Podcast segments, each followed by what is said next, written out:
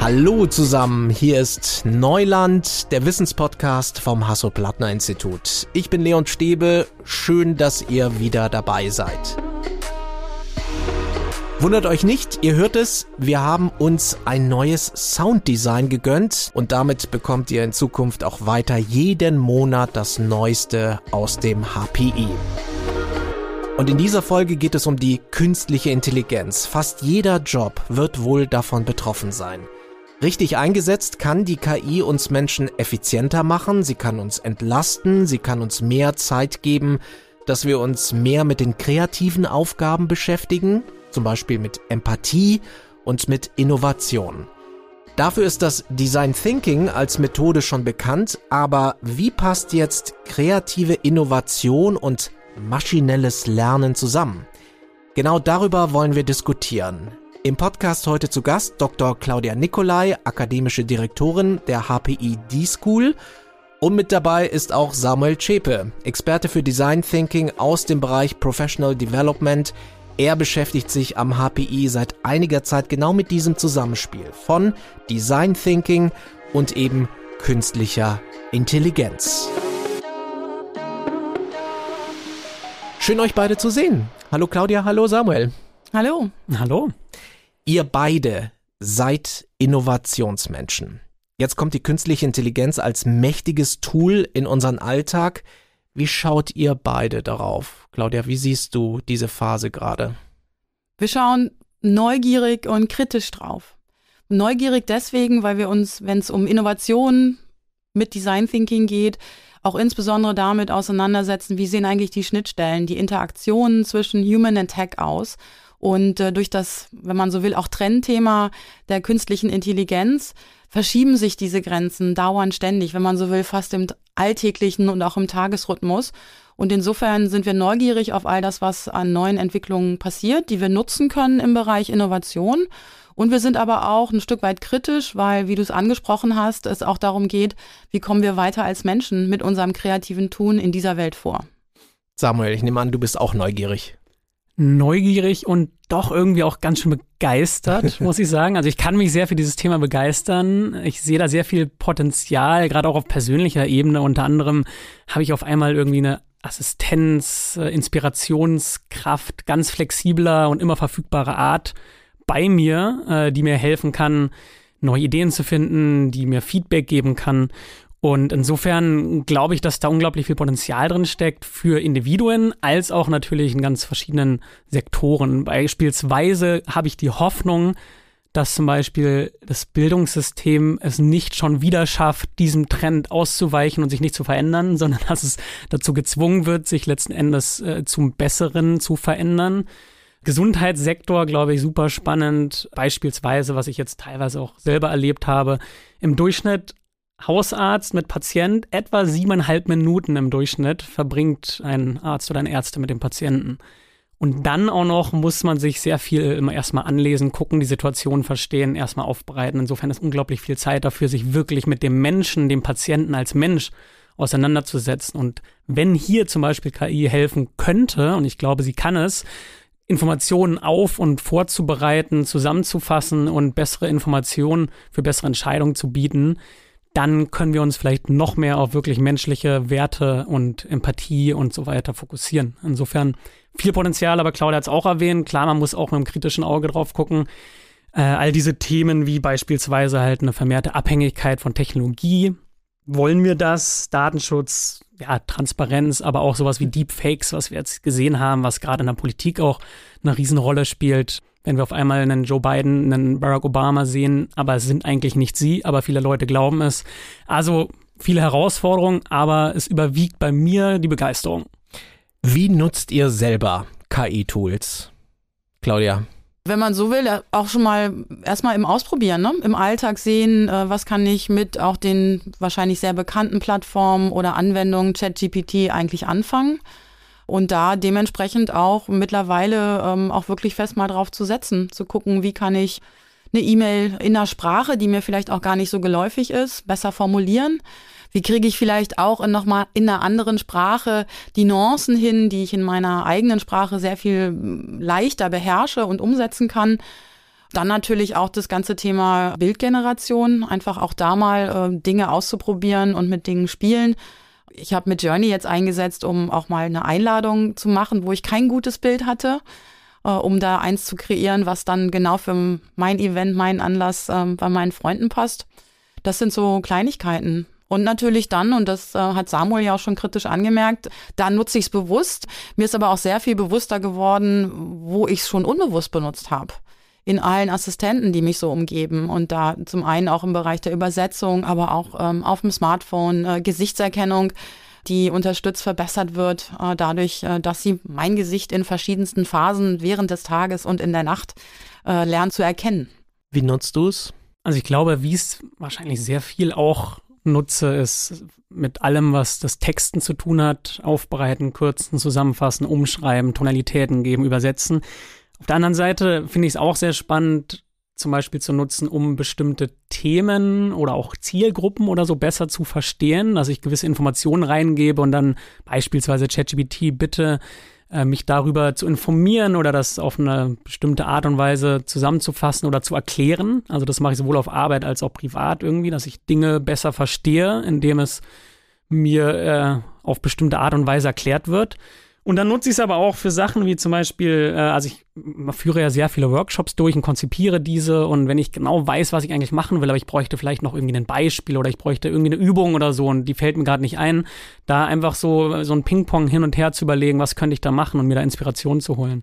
Und ansonsten im Alltag auch für Dinge wie äh, wir haben so eine Gemüsebox, die wir äh, immer nach Hause geschickt bekommen. Äh, und da sind teilweise Gemüsesorten dabei, wo ich mir nicht mal ganz sicher bin, was ist das gerade? Und dann mache ich mit meinem Handy ein Foto und frage ChatGPT, was ist das und was kann ich damit machen? Und dann werden mir dort Rezepte zusammengestellt, die bislang ziemlich lecker waren, muss ich sagen. Also da auch irgendwie Inspiration und auch irgendwie abends äh, Rätselrunden oder so und solche Sachen. Also echt vielseitig äh, ausprobieren, was Claudia auch schon meinte. Okay, also mir scheint, ihr nutzt das schon ganz gut in eurem Alltag, aber ihr schaut natürlich auch professionell darauf. Und beim Design Thinking geht es ja um Kreativität, um neue Ideen. Gleichzeitig sprechen wir ja auch über maschinelles Lernen. Und auf den ersten Blick passt das ja eigentlich nicht so direkt zusammen. Also wie lässt sich Design Thinking mit KI verbinden? Also ich glaube, es lässt sich sehr gut verbinden. Es hängt am Ende natürlich von der Definition ab, wie wir Kreativität verstehen. Und da gibt es nicht die eine Definition, aber ich würde mal auf zwei Sichtweisen eingehen. Und die erste ist die eher praktische Sichtweise, dass wir letzten Endes Kreativität als Fähigkeit verstehen, vorhandenes Wissen und vorhandene Ideen zu reorganisieren, zusammenzufügen und aus verschiedenen Zusammensetzungen von Puzzleteilen auf neue Zusammensetzungen von Puzzleteilen, neue Gedanken, Innovationen, aber auch Kunst etc. erstellen. All Design is Redesign ist ein geläufiges Statement, was man da auch hört und viel ist da dran, weil natürlich vieles Neues auf bestehendem Wissen basiert und da drin ist natürlich KI unglaublich mächtig. Wenn wir das so interpretieren, ist KI durchaus sehr kreativ. Da gibt es natürlich die Möglichkeit von unzähligen Daten, die zu analysieren, äh, die durchzuschauen, die zu restrukturieren und daraus dann neue Kombinationen zu fertigen. Und da hat ChatGPT und Co., also KI, natürlich äh, mehr Power und mehr Kraft. Und da gibt's mittlerweile auch also Tests äh, und Studien dazu, äh, beispielsweise, dass ChatGPT deutlich besser in Kreativitätstests abschneidet und genauso aber auch andere Tests, wo zum Beispiel Ideen generiert wurden, einerseits von Teams und andererseits von ChatGPT und dann ein menschliches Komitee am Ende, ohne zu wissen, von wem kommen welche Ideen, diese dann bewertet hat anhand von verschiedenen Kriterien. Und da hat unter anderem auch in der Regel ChatGPT deutlich besser abgeschnitten. Unter anderem, wenn ich es richtig in Erinnerung habe, haben 35 von 40 Ideen, die ausgewählt wurden, kamen von ChatGPT. Und genauso auch zum kreativen Schreiben wurden äh, Tests durchgeführt, wo das Ergebnis da tatsächlich war, dass KI allein nicht unbedingt kreativer ist, aber in Zusammenspiel mit Menschen, die ChatGPT und Co. sinnvoll einsetzen, am Ende bessere und kreativere Ergebnisse rauskommen. Und ich glaube, darauf läuft es hinaus, auf dieses Zusammenspiel. Und die andere Sichtweise ist, glaube ich, aber auch wichtig hinzuzuziehen, die noch menschlichere Sichtweise, eher so ein bisschen philosophischere Sichtweise, dass Kreativität eben so entsteht aus dem innersten Wesen des Menschen letzten Endes. Es kommt aus so einer Quelle der Inspiration. Und es geht hier ganz viel dann halt um kreatives Bewusstsein und generell menschliches Bewusstsein. Und da könnte man sagen, dass KI letzten Endes eigentlich nur Muster imitiert und aus bestehenden Daten lernt und diese aber nicht wirklich versteht oder dazu irgendwelche Emotionen zeigt oder Gefühle. Und ich glaube, diese intrinsische Motivation, die Absicht, das sind Fähigkeiten, die, ich sage mal in Klammern, noch nicht bei einer KI vorhanden sind. Und ich glaube, äh, in, im Zusammenspiel halt mit die, dieser menschlichen Gabe und auch einer bestimmten Absicht und einer Motivation kann aber KI sehr stark Kreativität im Menschen fördern und, und unterstützen. Und wenn wir konkret darauf schauen, also wo oder wie im Design Thinking Prozess könnte man KI einbinden? Ja, oder andersrum gesagt, äh, kann man, weil wir da auch schon recht weit fortgeschritten sind, was das Ausprobieren von unterschiedlichen Herangehensweisen anbelangt. Was für uns ähm, das ganz Zentrale ist, ist wirklich zu schauen, wie können wir ein reflektiertes Zusammenspiel machen. Als wir das erste Mal KI bzw. ChatGPT auch in unseren Kursen, auch hier mit Bachelorstudierenden eingesetzt haben, haben wir dann gesehen, dass äh, einfach die Abfrage an ChatGPT ging, das ist die Design Challenge, kannst du mir dazu Ideen produzieren? Und siehe da, die waren gar nicht so weltbewegend und anders. Und deswegen geht es wirklich darum zu gucken, wie nutze ich das, wie mache ich das auch für mich wirklich anregend im Sinne von eine neue Inspirationsquelle zu schaffen.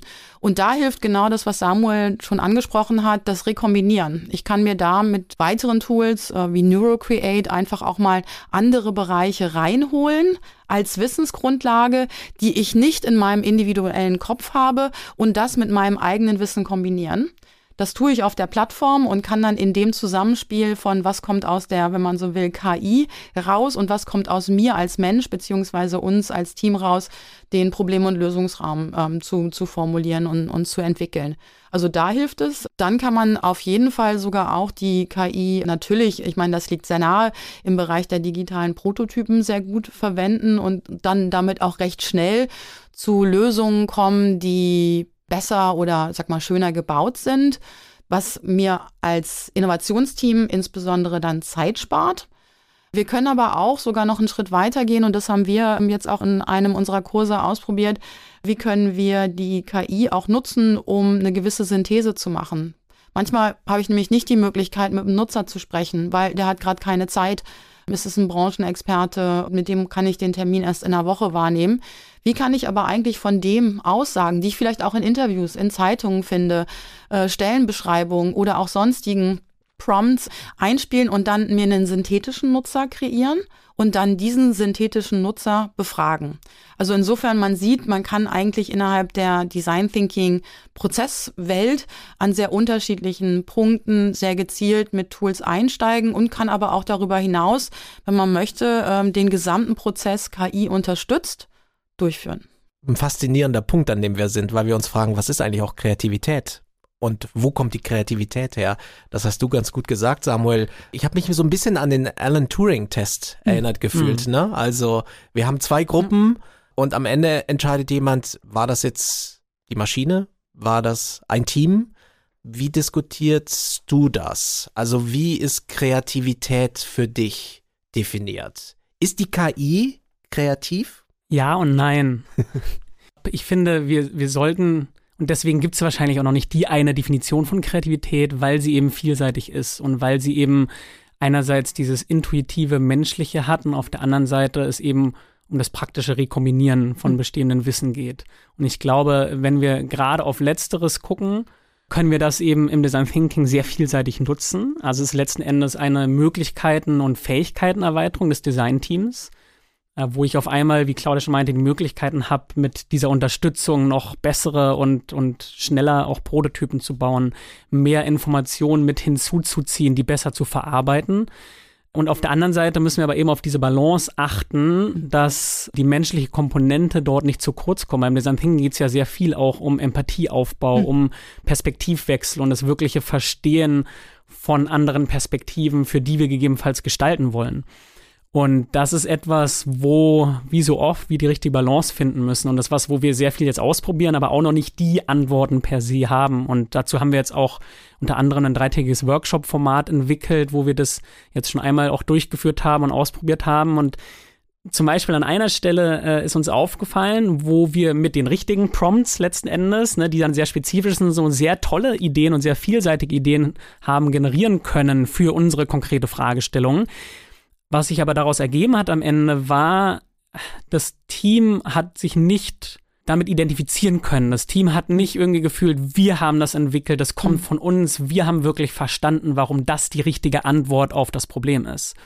Und da war, fehlte so ein bisschen Ownership und, und so ein Alignment letzten Endes mit dem und dann auch die Motivation und der Antrieb, damit weiterzumachen, auch wenn die Idee vielleicht neutral, objektiv betrachtet besser ist als die, die von einem hm. Team dann selbst kreiert wurde. Und da ist dann wirklich die Frage, wo sollten wir unter anderem aus diesen Gründen Technologie generell bewusst weglassen, obwohl sie vielleicht effizienter wäre?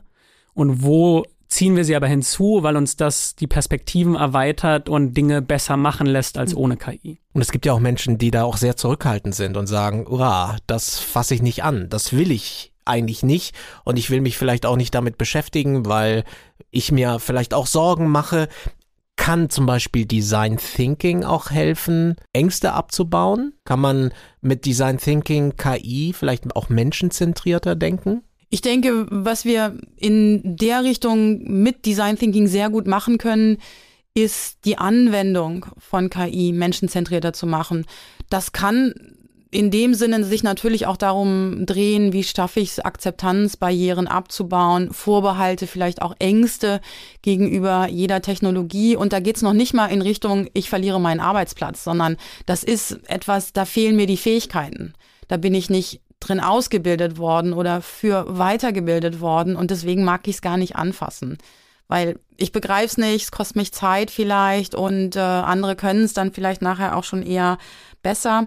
Aber wo wir, denke ich, sehr gut ähm, reingehen können, ist da zu schauen, was sind denn eigentlich auch die, die Use Cases und welche, wenn wir jetzt auch nochmal von der menschenzentrierten Perspektive draufschauen, wollen wir und wollen wir nicht weil es gibt äh, nämlich auch gerade in dem Bereich KI-Anwendungen, im Bereich der Innovation eine, eine Richtung, eine Tendenz, die sagt, wie können wir den Mensch komplett abschaffen. Mhm. Also autonome Innovation nur auf der Basis von KI oder KI-unterstützten Systemen, die uns dann in dem Sinne als die kreativ Tätigen und Handelnden per se wegdefinieren, weil es geht los schon mit der Problemanalyse. Ich kann nicht so viele Daten als Individuum verarbeiten, aber dann auch bis hin in die Ausgestaltung. Das heißt, äh, all das, was auch die GestalterInnen unter uns machen, fällt dann weg. Aber zurückkommend ähm, auf das äh, Alltagsproblem, ich denke, da kann ähm, Design Thinking im Sinne von, wie nehmen wir denn zukünftige AnwenderInnen äh, rechtzeitig mit und äh, zeigen ihnen Potenziale auf, beziehungsweise lassen sie auch an den Systemen mitgestalten. Ihr sprecht ja auch mit Unternehmen, ihr macht Workshops, Samuel, du hast es auch gesagt. Wie sind denn eure Erfahrungen bisher? Also wie gut kann dieses Zusammenspiel von KI und Design Thinking funktionieren? Also gibt es da schon erste Daten, Analysen? Wie sind eure Erfahrungen? Bisher ist es so eine Einschätzung aus Gesprächen und Beobachtungen, als auch es gibt teilweise Studien, die nicht unmittelbar mit Design Thinking zusammenhängen, aber zum Beispiel gab es eine Studie, die sich angeschaut hat, wie können Beraterinnen und Berater bei ihrer Arbeit ihre Effizienz steigern mit dem Hinzuziehen von KI-Tools. Und da waren die Ergebnisse ganz hm. interessant. Also die, die Leistungsschübe mit KI, ich habe mir so ein paar Zahlen angeschaut, äh, die sind immer mit Vorsicht zu betrachten, aber wohl insgesamt 10 Prozent äh, ist, der, ist die Leistung gestiegen bei der Anzahl der erledigten Aufgaben, 25 Prozent bei der Geschwindigkeit und 40 Prozent bei der Qualität.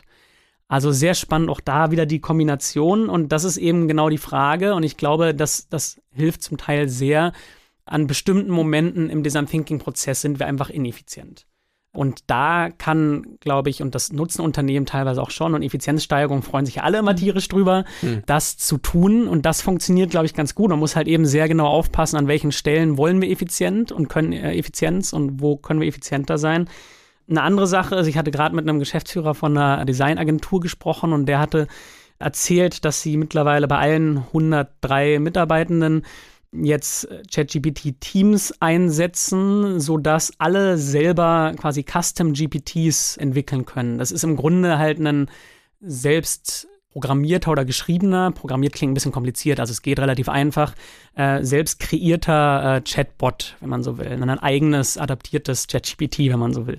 Und das kann man mit eigenen Daten anreichern, mit eigenen Informationen. Und das nutzen sie, um für Kunden, für Nutzerinnen und so verschiedenste eigene Chats zu haben, die sie dann für ihre Arbeit jederzeit hinzuziehen können. Und das ist, glaube ich, sehr spannend, dass insgesamt es einfach dabei hilft, Zielgruppen gegebenenfalls noch besser zu verstehen, weil was wir sehen, ist, dass Dinge wie Nutzerforschung hier und da, wenn es nicht dedizierte Projekte sind, zu kurz kommen, weil es halt aufwendig ist. Und da kann es natürlich der Vorteil sein, dass man mittels KI trotzdem dann gute Informationen über Nutzergruppen, auch gegebenenfalls durch Online-Analysen, durch Bewertungen, die man dort findet. Es ist ja online schon so, so viel Information da, dass man die alle hinzuzieht, um ein besseres Verständnis zu haben. Das machen sehr viele, dass Rezensionen analysiert werden zu Produkten, zu Restaurants, Bewertungen und die kann KI wunderbar zusammenfassen und daraus Schlüsse ziehen. Wie gesagt, man muss sehr stark aufpassen, weil Empathieaufbau braucht Zeit und sollte nicht verloren gehen. Also da die richtige Balance zu finden. Und ich glaube, damit ist es auch so ein bisschen so ein Struggle, der der, der Trieb für Effizienz äh, und schneller zu sein und auf der anderen Seite aber eben die Leute mitzunehmen, äh, nicht zu vergessen und das Menschliche im Kern zu behalten. Und ja, andere Sachen, was wir schon angesprochen haben, schnelle Prototypenentwicklung, Personalisierung von Produkten halt auch, dass man sehr schnell, wenn man eine Idee hat, die dann für verschiedene Zielgruppen als auch Sprachen und all das mhm. anpassen kann. Das kann man alles mit einer Geschwindigkeit mittlerweile mit KI machen. Da stürzen mhm. sich Unternehmen natürlich gerne drauf. Ja. Und da sehe ich auch die eine große Gefahr, äh, wenn wir das uns nochmal anschauen, gerade aus dem Bereich Design Thinking drauf geguckt. Also was zeitaufwendig im Prozess ist, ist das äh, empathische Einfühlen in zukünftige Nutzerinnen und Nutzer. Da gehen wir normalerweise mit Menschen raus, gehen in den Kontakt, beobachten diese und das ist eine Art von qualitativen Daten, die kommt derzeit in der Welt äh, der Daten über NutzerInnen, die eine KI verarbeitet, derzeit nicht vor.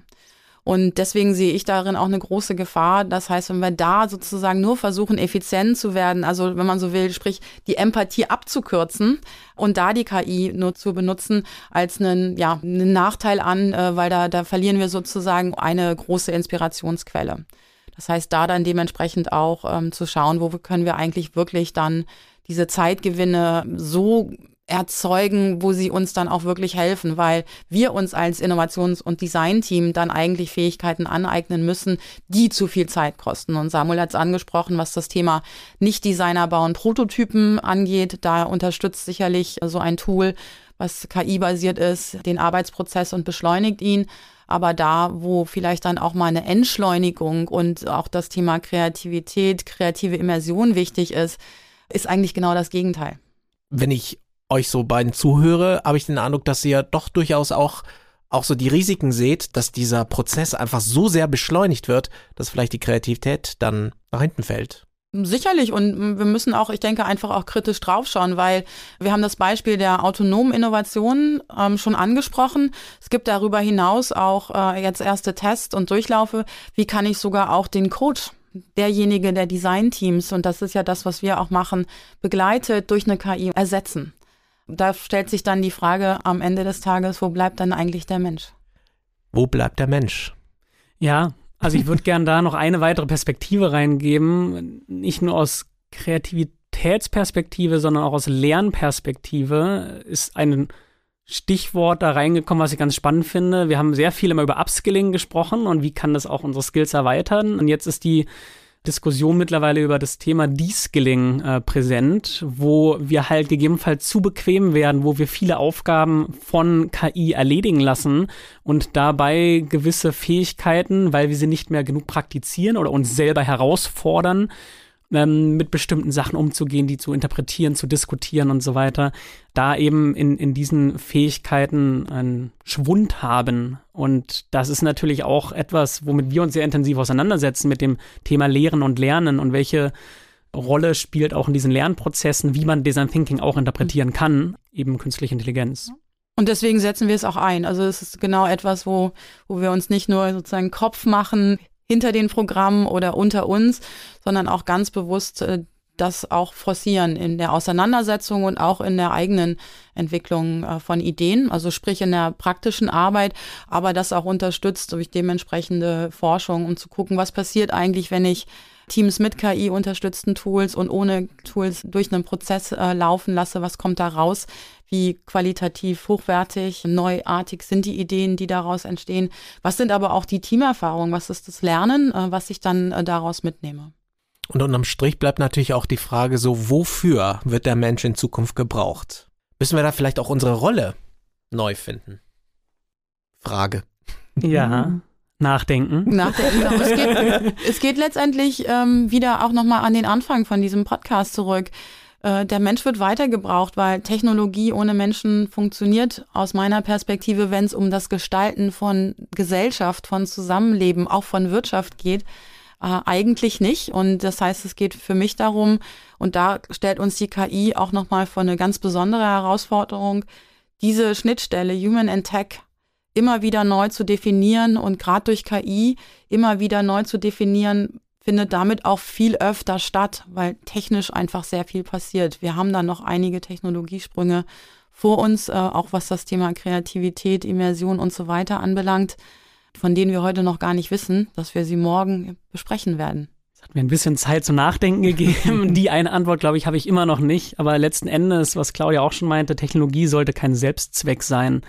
Und ich glaube, da ist ja so die größere philosophische Frage, warum leben wir und was ist das gute Leben und wie wollen wir leben und all diese Fragen. Und letzten Endes, mal positiv formuliert, liegt die Chance darin, dass KI uns bestimmte Aufgaben abnimmt, die vielleicht eigentlich nicht wirklich unserer menschlichen Natur entsprechen und uns dafür mehr Raum gibt für.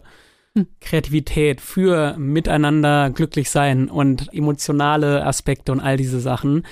Ähm, dieser Raum kann gegebenenfalls geschaffen werden. Und da ist natürlich aber eine große Frage oder ein Fragezeichen, ob wir das so hinkriegen oder ob dieses Wettrennen zwischen jetzt auch großen Unternehmen, die KI weiterentwickeln, wer ist da am schnellsten, am besten, das erlaubt, weil eigentlich erfordert es einen intensiven und auch diversen Diskurs über auch halt ethische Bedenken und wie setzen wir KI wo äh, sinnvoll ein. Und der kommt teilweise natürlich zu kurz, wegen eben dieses Wettrennens. Und ich glaube, wenn uns uns gelingt, KI sinnvoll einzusetzen, birgt das sehr viel Potenzial, wiederum unser menschliches Potenzial besser zu entfalten. Die Frage ist aber trotzdem, ob es uns gelingt. Da mhm. möchte ich mich gerade nicht festlegen, aber positiv gestimmt. Let's do it. Dass ihr euch solche Gedanken macht, zeigt mir, dass es gut ist, dass ihr nicht durch eine KI ersetzt werdet. Vielen Dank. Samuel Zschäpe, Experte für Design Thinking aus dem Bereich Professional Development an der D-School und Dr. Claudia Nicolai, akademische Direktorin der HPI D-School. Danke euch beiden sehr für diesen spannenden Austausch. Vielen Dank. Dank dir. Und das war diese Folge von Neuland. Mein Name ist Leon Stäbe. Ich freue mich sehr, wenn ihr Anfang März wieder reinhört, denn dann gibt es eine neue Episode unseres Podcasts. Und bis dahin sage ich Tschüss und bis ganz bald.